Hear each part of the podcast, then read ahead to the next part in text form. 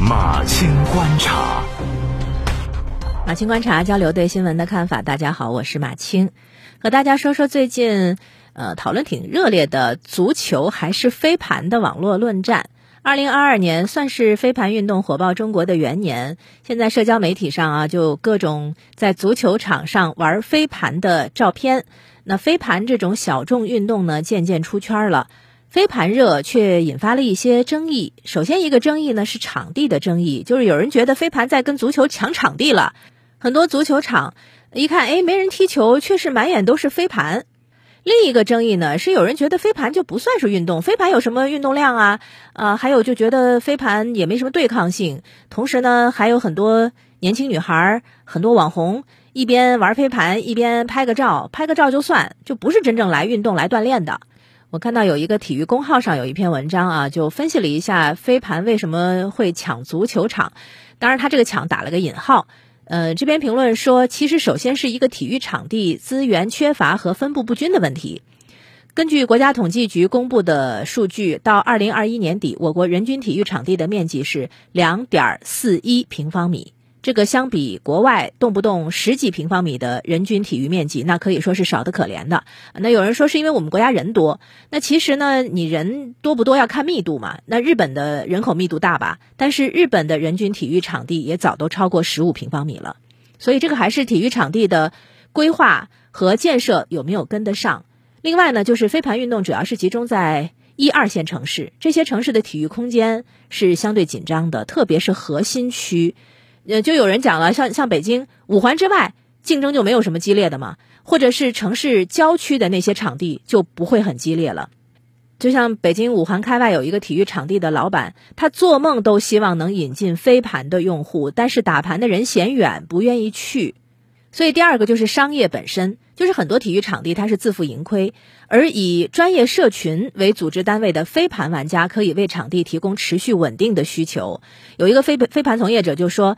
说那个场地方为什么会先紧着飞盘呢？是因为足球场定的时候可能是一周定一次，但是飞盘可能一口气定一个星期，甚至是更多的场地。这个有点像视频网站包月和包年的价格不一样。他说到底，它还是个商业的事儿。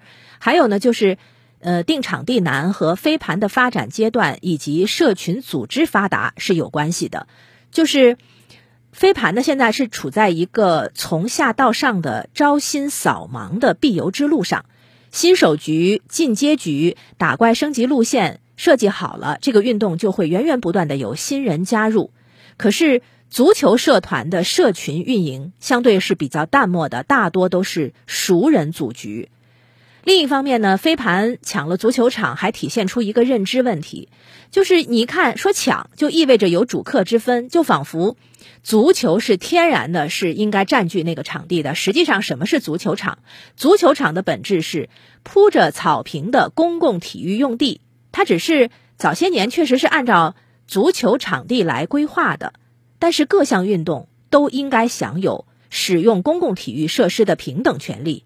在户外体育用地不足的情况下，这个公共空间本来就是应该承载多种功能的。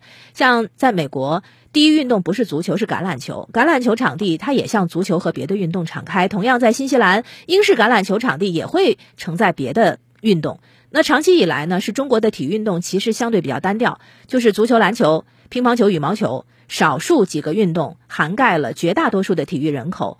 那小众运动的蓬勃，反倒是给了人们更多的运动选择，所以它是可喜的事情。那对飞盘的那种傲慢和偏见是怎么来的呢？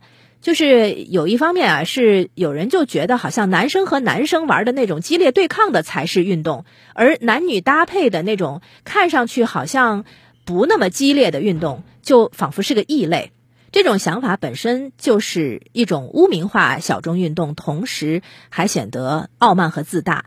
几十年前，学者萨义德就指出过，就是人类会为了维护自身的特性而建构出一个对立的他者，所以很可能这种飞盘和足球的对立就是这么个底层逻辑，就是这么建立起来的。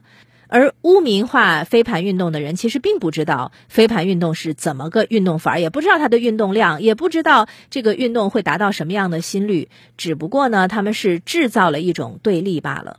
而这种对立本身呢，还隐含着对女性的偏见。南方都市报也有一篇评论啊，是一位体育解说员写的。呃，他说，在他看来，飞盘抢占足球场这个根本不成立，甚至还不够多。他说，足球场呢就好像是一个 A P P 平台，飞盘运动是不断能够带来新用户的独角兽产品。而足球运动却是连老用户留存都难以保证的一个运动，很多百人大群一到报名的时候就花式请假，各种失联，最后落得个解散的命运。所以抢占之说不成立。足球和飞盘本质上也没有冲突，线下甚至有很多足球爱好者也在参与飞盘运动。